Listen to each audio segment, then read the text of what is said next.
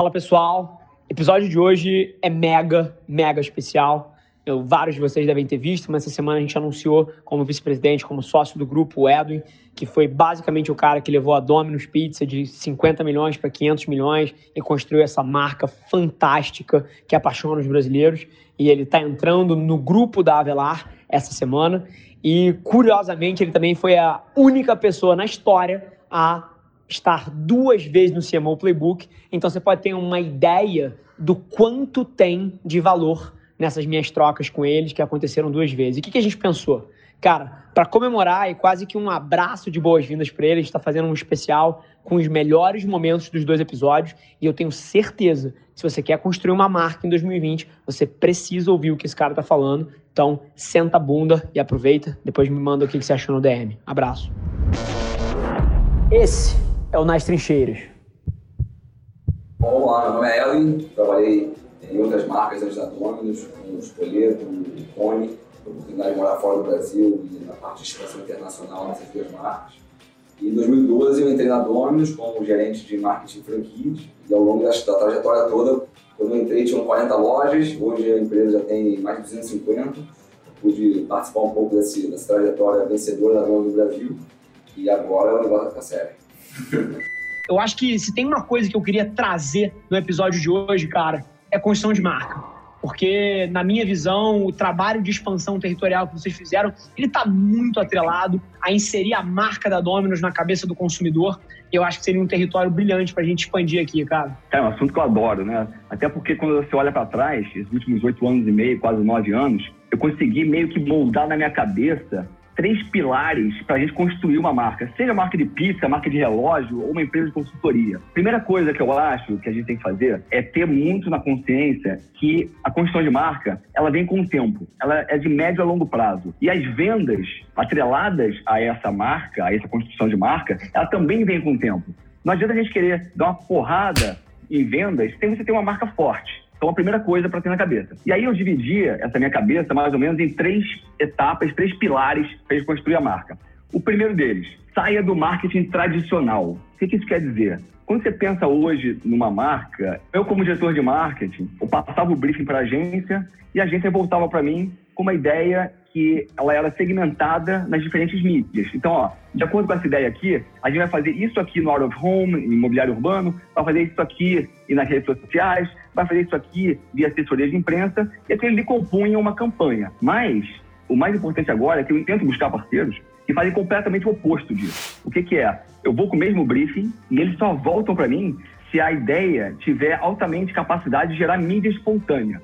Porque assim eu consigo maximizar os meus investimentos. Então, eu não necessito investir milhões de reais para alcançar tantas pessoas e a ideia é totalmente PRable, né? Que a gente fala assim hoje em dia. E para mim isso é fundamental para a gente crescer a marca. E eu, como líder de marketing, eu demorei um pouco a entender de que eu não preciso acordar todos os dias com uma ideia brilhante nas costas.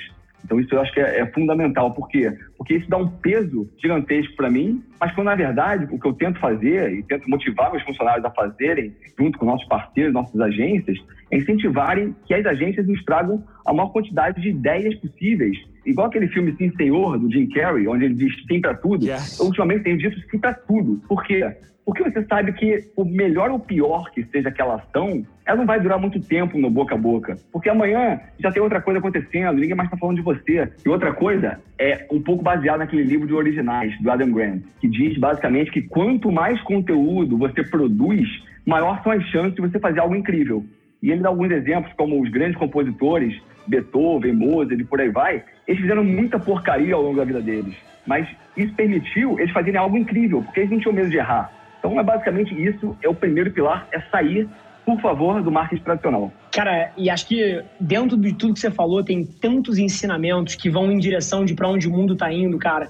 Por exemplo, a quantidade de gente que eu ainda vejo preso num debate subjetivo do que é uma boa ideia e do que é uma ideia ruim. Ou seja, cinco pessoas dentro de uma porra de uma sala debatendo em cima de uma ideia que nunca viu a luz do dia. E é curioso porque na minha cadeira, e eu sou um produtor de conteúdo, eu sou um produtor de mídia, na minha pessoa física também, é curioso porque várias das ideias que o meu time teve, e eu vejo o mundo da mesma forma que você. Eu, por exemplo, eu rodo zero de aprovação. E aí uma coisa que eu sei que a gente divide esse ponto de vista, que é muito interessante, é o ruído que a gente vive hoje em dia, né? No, no mundo de hoje, a marca, quando ela coloca alguma coisa para fora, se ela não consegue fazer esse conteúdo ganhar vida própria, isso acaba tendo uma vida muito limitada, né, cara? É perfeito, cara. Assim, eu acho que tudo que a gente faz hoje em dia é para pensar em earn media. Assim, não, não tem porquê a gente fazer alguma coisa diferente. E aí, falando um pouquinho sobre isso, e assim, o earn media, ele é basicamente para chamar a atenção do cliente. E aí, quando a gente para pensar, eu escrevi um artigo recentemente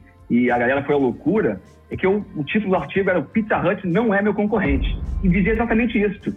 Porque hoje em dia eu só estou competindo com o Pizza Hut na hora do estômago do cliente. Mas tem uma coisa, eu compito com o Pizza Hut e compito com milhões de outras coisas no mundo Comigo? chama atenção. Você é meu concorrente. Cara, o Rafa Velar é meu concorrente. Por que isso, né? Porque eu estou disputando a tela do celular das pessoas, estou disputando a atenção das pessoas. E qualquer negócio do mundo hoje para você ter qualquer tipo de interação com o cliente, você primeiro precisa ganhar a atenção dele. Beleza, isso já é difícil pra caramba. Mas uma vez que você conseguiu a atenção do cliente, tem outra coisa que é mais difícil ainda, que é você gerar conteúdo suficientemente incrível para você manter essa atenção dele. Então hoje, o meu concorrente é o Pizza Hut, é você, é o Neymar, é o meme do caixão, Amazon Prime, é a política no WhatsApp do, do grupo família então, assim, é uma loucura você pensar isso hoje em dia. Então, assim, o momento que o cliente decide comprar uma pizza num sábado à noite, porque ele foi impactado por essa mídia espontânea que ele recebeu, o assunto está sendo falado, chamou a atenção dele, uma vez que ele compra, aí só depende 100% de mim de manter o relacionamento com ele. Então, pô, eu preciso dar uma experiência incrível para ele nas nossas plataformas digitais, precisa ter um puta do investimento em plataformas de CRM, gerar bons conteúdos em redes sociais para entrar em conversas relevantes para esse público. Perfeito. E, cara, é, é curioso ouvir você falando. Eu acho que as pessoas não realizam o fenômeno que a gente viveu nos últimos 10, 15 anos, né? E se você volta 20 anos atrás e a Dominus queria fazer mídia, queria colocar a comunicação para fora, ela competia com outros anunciantes, né? Ela competia com Pizza Hut, ela competia com a pizzaria da esquina, que tinha feito um anúncio na rádio local, e assim, ela tinha competidores que eram do mesmo ramo que ela. Mas dentro do smartphone, é, e foi essa sacada que você trouxe, eu queria trazer esse ponto mais uma vez, cara, que foi uma coisa que aconteceu nas nossas vidas em escala nos últimos 10 anos, todo mundo está competindo no mesmo lugar. Então, a sua propaganda, e aí você falou ali de um conteúdo incrível, se você for com um olhar de venda pura, sem ser um olhar de agregar valor para o usuário, sem ser um olhar de alguém que está trazendo alguma coisa de utilidade para a pessoa, essa tua propaganda ela vai estar tá do lado de um vídeo da Anitta rebolando a bunda. E ela vai estar tá do lado do vídeo de um gatinho fofo. E construção de marca, cara, tese do Edwin corrobora isso, já falou aqui, mais uma vez eu trago, é a melhor forma de você vender em 2020. Quem está em 2020 tentando vender através de venda tem uma puta dificuldade. E quem está vendendo em 2020 através de construção de marca geralmente tem um tempo mais fácil, tem uma dinâmica um pouco mais fácil. E aí, cara, retomando aqui, você tinha me dito que eram três pilares, a gente já falou, cara, de sair do tradicional, pô, de pensar um pouco além do briefing para uma agência, para um canal e aquela coisa quadrada e o veto subjetivo, e a gente, pô, já entendeu aqui coisas como não aprovação, velocidade, diz sim para tudo, aprende com a própria operação, primeira caixinha. E aí a gente falou dessa grande ideia também de sair do tradicional, que é olhar a competição como, pô, a competição óbvia, né? A competição de produto, e sim olhar a competição por atenção. E aí, cara, qual é o segundo? O segundo é, um, é uma equação matemática, né? Então, é basicamente você identificar qual é a equação de valor da sua empresa ou da sua marca. E equação de valor, ele é basicamente, então, V é igual a benefícios divididos por preço. Então, você precisa entender quais são os benefícios da sua empresa. Porque quanto mais benefício você entrega para o seu cliente, mais valor ele vai ver no seu negócio, no seu produto. E aí, para explicitar um pouco isso, eu quebrei o benefícios em três. Então, benefícios é o que, que você entrega para o seu cliente em termos de produto, em termos de serviço, em termos de imagem. Para poder exemplificar um pouco, vamos pegar a Apple, por exemplo. Vamos dissecar um pouco os benefícios da Apple e por que, que você paga tão caro para os produtos dele e acaba saindo com equação de valor alta daquela marca. Primeiro, produto da Apple. O produto nada mais é do que a prova de idiotas. Eu tenho uma filha de 4 anos, como eu falei lá no início, eu vejo ela mexendo no iPad, no iPhone, assim, eu fico surpreso com a velocidade que ela pega as coisas, que ela já baixa coisa na Apple Store, que jogo de criança e tudo mais. Mas assim, a minha filha, ela não é o supra-sumo da inteligência e nem é um ser de outro planeta que com quatro anos já consegue fazer isso tudo. Na verdade, o produto da Apple, ele é tão idiota de mexer que até uma criança de quatro anos consegue fazer. Sem nunca ter lido o manual, é muito intuitivo. E, pô, os mais antigos aqui vão lembrar de quando a gente comprava aqueles primeiros Motorolas lá no início, no final da década de 90, pô, vinha com calhamaço, uma bíblia de instruções, que para você adicionar um contato, você tem que ler o que fazer. Então, hoje em dia, é tão intuitivo o negócio que o produto deles é muito forte. Então, falando do P de produto dos benefícios. O próximo, serviço. Então, a Apple, ela tem uma atenção ao cliente surpreendente.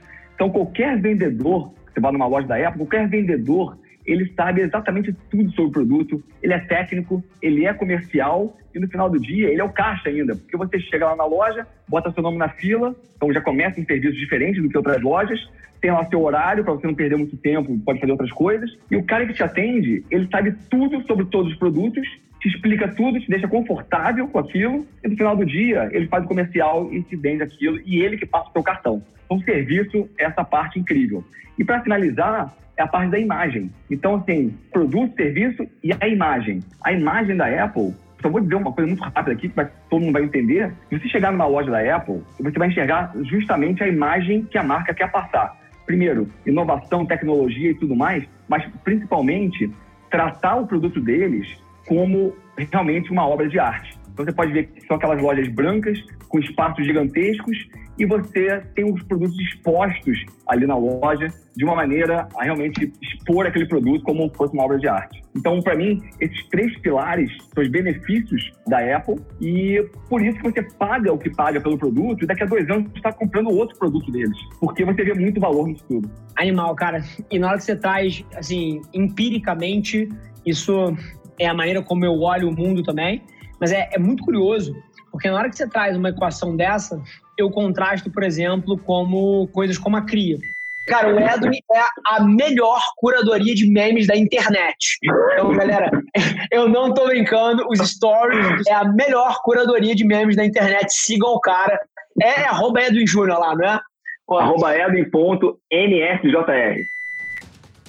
Esse foi mais um episódio da nossa experiência em áudio. E como eu já falei, eu adoraria saber que você está gostando do que a gente está compartilhando por aqui. Então não esquece, se você está tirando valor desse conteúdo, ia significar o um mundo para mim, que você tirasse um print da sua tela, postasse no Stories me marcando e aproveita para ir na sua plataforma favorita também e deixar um rating de cinco estrelas e um comentário lá, ajudando a gente a construir essa comunidade tão vibrante que move o Brasil para frente através do empreendedorismo e que fala desse Brasil que dá certo. É um prazer ter vocês comigo e a gente se vê no próximo episódio do podcast.